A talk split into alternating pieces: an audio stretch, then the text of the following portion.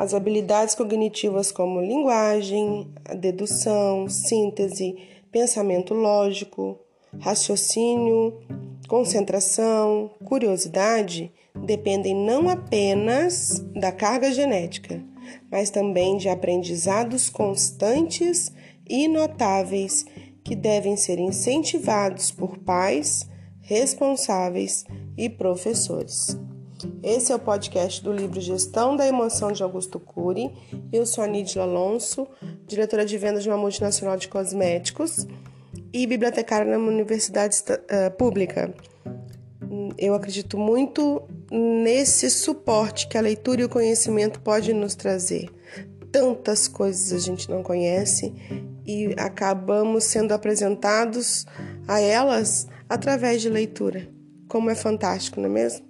E é por isso que eu tô aqui, então, lendo diariamente em torno de 15 minutos de um livro escolhido e disponibilizando em áudio para te facilitar, você poder escutar isso em qualquer situação. Esse é o capítulo 5 e o título é Funções cognitivas e socioemocionais. A educação que transforma a humanidade. Cérebros complexos precisam de treinamentos sofisticados. Já os cérebros menos sofisticados, como o dos felinos, precisam ser treinados para observar, emboscar, ter explosão muscular, asfixiar a presa. Sem tais aprendizados, esses animais não sobrevivem. Eles aprendem essas técnicas no máximo nos primeiros dois anos de existência. Com sete anos, um felino está no apogeu da sua maturidade. Outras espécies no apogeu da velhice. Por que um ser humano de 7 anos é tão despreparado para a vida? Porque um cérebro sofisticado como o nosso exige sofisticados processos de aprendizagem para desenvolver habilidades tanto cognitivas quanto não cognitivas. E essas habilidades, como eu já disse, a linguagem, o raciocínio, concentração, curiosidade, não é só uma questão genética, tem que ser constantemente aprendido e deve então ser incentivado por pais, por responsáveis, por professores. Jovens mal treinados podem apresentar limitações intelectuais durante toda a vida e, consequentemente, ter desvantagens competitivas no campo profissional e social. Por exemplo, eles podem ter a falsa crença de que não conseguem aprender matemática ou de que não sabem lidar com o dinheiro, analisar dados, desenvolver metas. Se o treinamento e a educação são fundamentais para o desenvolvimento das habilidades cognitivas, imagine quanto o são para o refinamento e a expansão das sofisticadíssimas habilidades não cognitivas ou socioemocionais, como pensar antes de agir, colocar-se no lugar do outro, expressar sentimentos, expor em vez de impor ideias. Proteger a emoção, gerenciar a ansiedade, filtrar estímulos estressantes, trabalhar perdas e frustrações, ser resiliente, ter coerência, ousadia, autoestima, autoimagem, determinação, autonomia, enfim, ser autor da própria história. É uma questão também de treino. Pais tímidos e hiper preocupados com o que os outros pensam e falam, se não estimularem suficientemente seus filhos, podem contrair a capacidade destes de explorar, ousar e debater ideias. Quem não desenvolve as habilidades não cognitivas ou socioemocionais pode ter mais desvantagens competitivas do que quem não desenvolve habilidades cognitivas, pois as sociedades modernas são altamente exigentes, estressantes e multantes.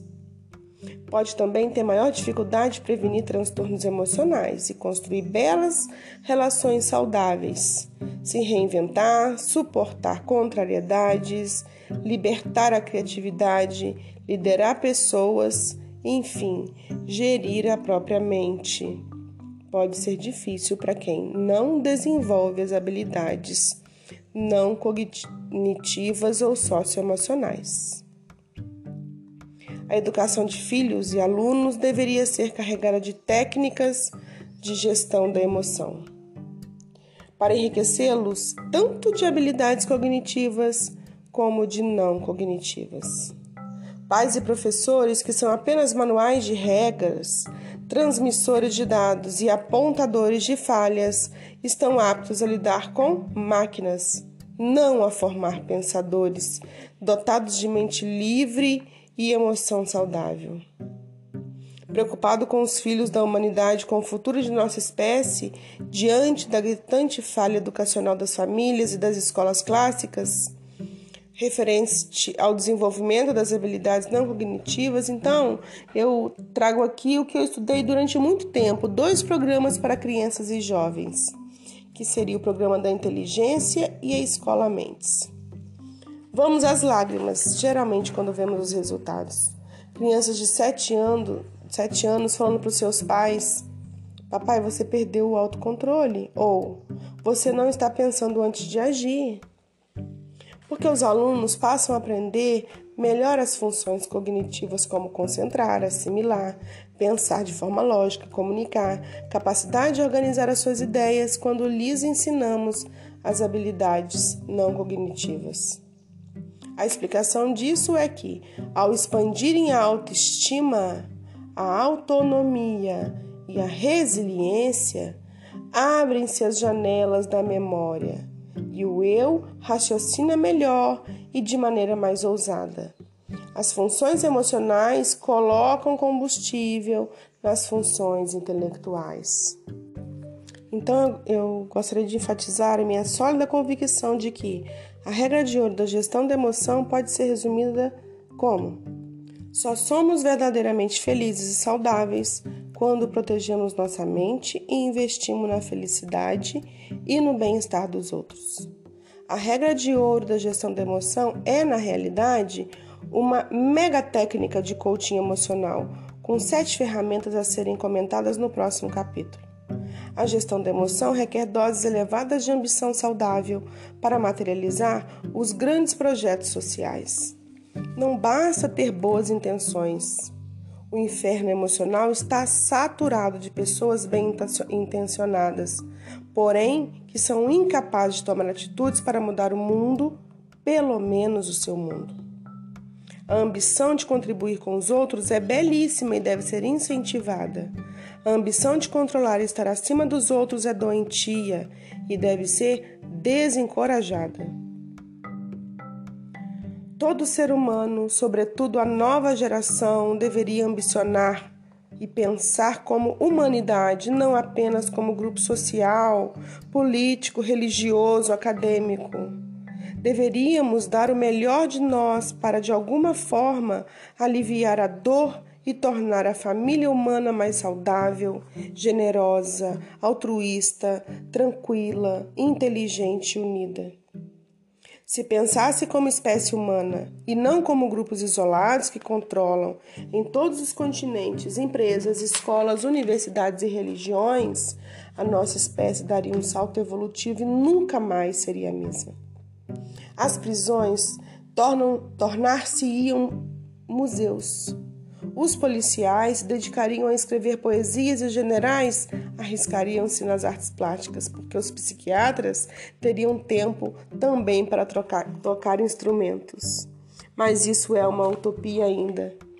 Todavia, se todos aprendêssemos a gerir o mais complexo, belo e rebelde dos mundos, essa utopia deixaria de sê-lo e pouco a pouco se materializaria. Onde estão os ambiciosos dispostos a viver esse sonho? Você permitiria que esse sonho penetrasse nas entranhas do seu imaginário?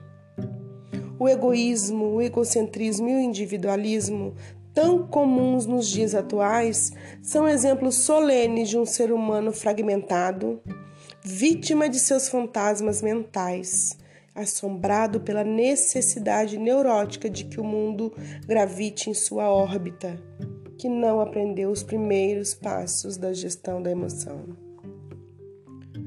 O livro de Gênesis.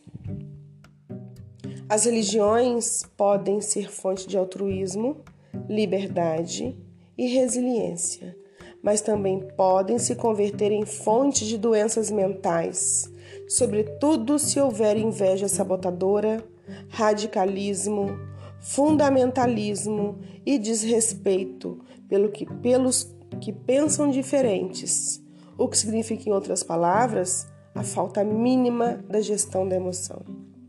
Embora nos dias atuais o coaching seja sistematizado e aprimorado com o programa educacional, o treino socioemocional sempre ocorreu na história.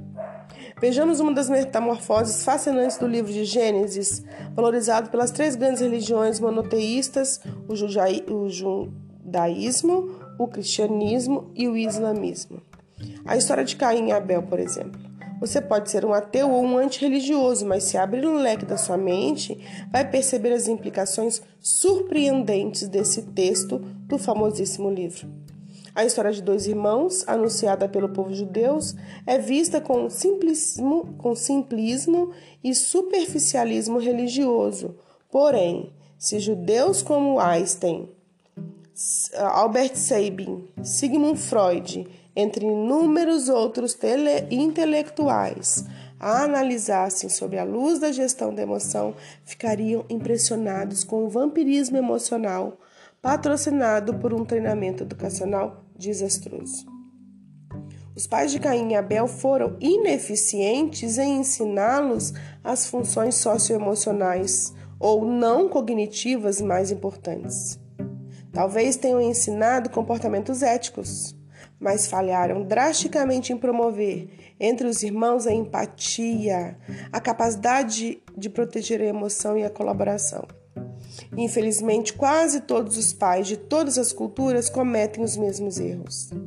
Toda vez que pais, professores e executivos falham em estimular seus liderados a se colocarem um no lugar do outro e a filtrarem estímulos estressantes, correm o risco de formar predadores individualistas e egocêntricos, em vez de pessoas generosas e colaborativas. Como veremos, a mãe de Hitler, Clara Hitler, era gentil.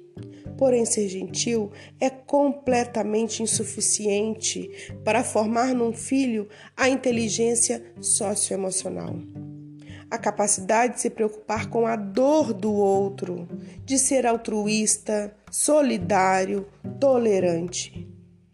Pais dóceis, espiritualizados, cultos ou mesmo bem intencionados podem super proteger seus filhos e, sem perceber, facilitar a produção de plataformas de janelas killer na memória deles, financiando o que? O autoritarismo, a insensibilidade e a agressividade. Muito provavelmente os pais de Caim e Abel não foram eficientes em fomentar o diálogo entre eles, em refinar o prazer em se doar, em abrandar a inveja sabotadora e promover a inveja espelho. Não tiveram sucesso em levá-los a ter prazer no sucesso um do outro. E se não temos esse prazer, podemos sabotar quem atinge o pódio. O estranho é que eles falharam numa época em que havia tempo para se dedicar à educação dos filhos. Cenário tão diferente nos, dia nos dias atuais em que somos caçadores de tempos. Os pais desses dois jovens, infelizmente, como milhões de pais, atuaram como manuais de regras e de ética, mas não como manuais de vida. Se tivessem sido manuais de experiências, teriam perguntado com frequência: Filhos, que pesadelos perturbam? Que fantasmas os assombram? Que medos controlam? Que angústias furtam-lhes a paz? Mas onde estão os pais que fazem tais perguntas aos filhos? Se os pais de Caim e Abel tivessem feito essas simples perguntas que fazem parte do programa de gestão de emoção, provavelmente teriam percebido a crise de Caim no nascedouro dela e evitado o assassinato. Os fantasmas de Caim permaneceram intocáveis. Pior, ganharam estatura dia e noite. O amor e o prazer de colaborar com seu irmão dissolviam-se no sol de seus conflitos. Se eu não dirigia minimamente a sua emoção. Quando não se governa a emoção, se é governado pelos conflitos instalados nela. O sucesso do irmão asfixiou a capacidade de Caim de pensar. O sucesso de Abel não produziu a inveja espelho em Caim, que não se inspirou nele, não tomou como modelo a ser seguido. Ao contrário, nutriu uma inveja sabotadora, produziu raiva, indignação, autopunição e o penetrante sentimento de autoexclusão. Toda pessoa que alimenta a inveja sabotadora, seja um terrorista, um colega de trabalho, um cônjuge ou um irmão, é mal resolvido emocionalmente. Sente-se excluído, diminuído, ainda que por si mesmo. Quanto mais Caim se sentia excluído, mais o fenômeno RAM retroalimentava as janelas traumáticas em sua memória formando núcleos traumáticos que, por fim, não apenas perturbavam seu eu, mas o sequestravam.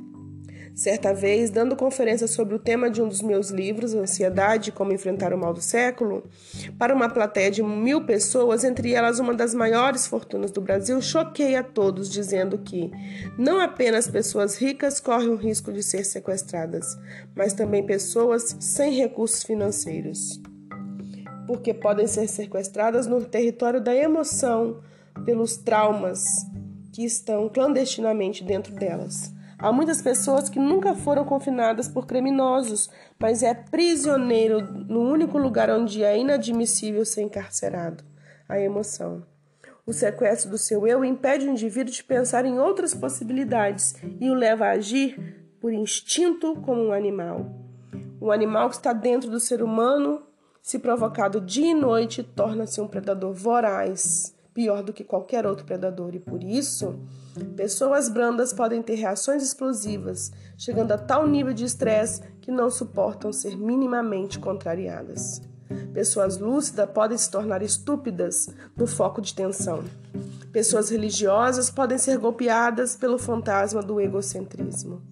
Ter autoconsciência, Penetrar em camadas mais profundas da mente e mapear os vampiros emocionais são fundamentais para usar as ferramentas para domesticá-los.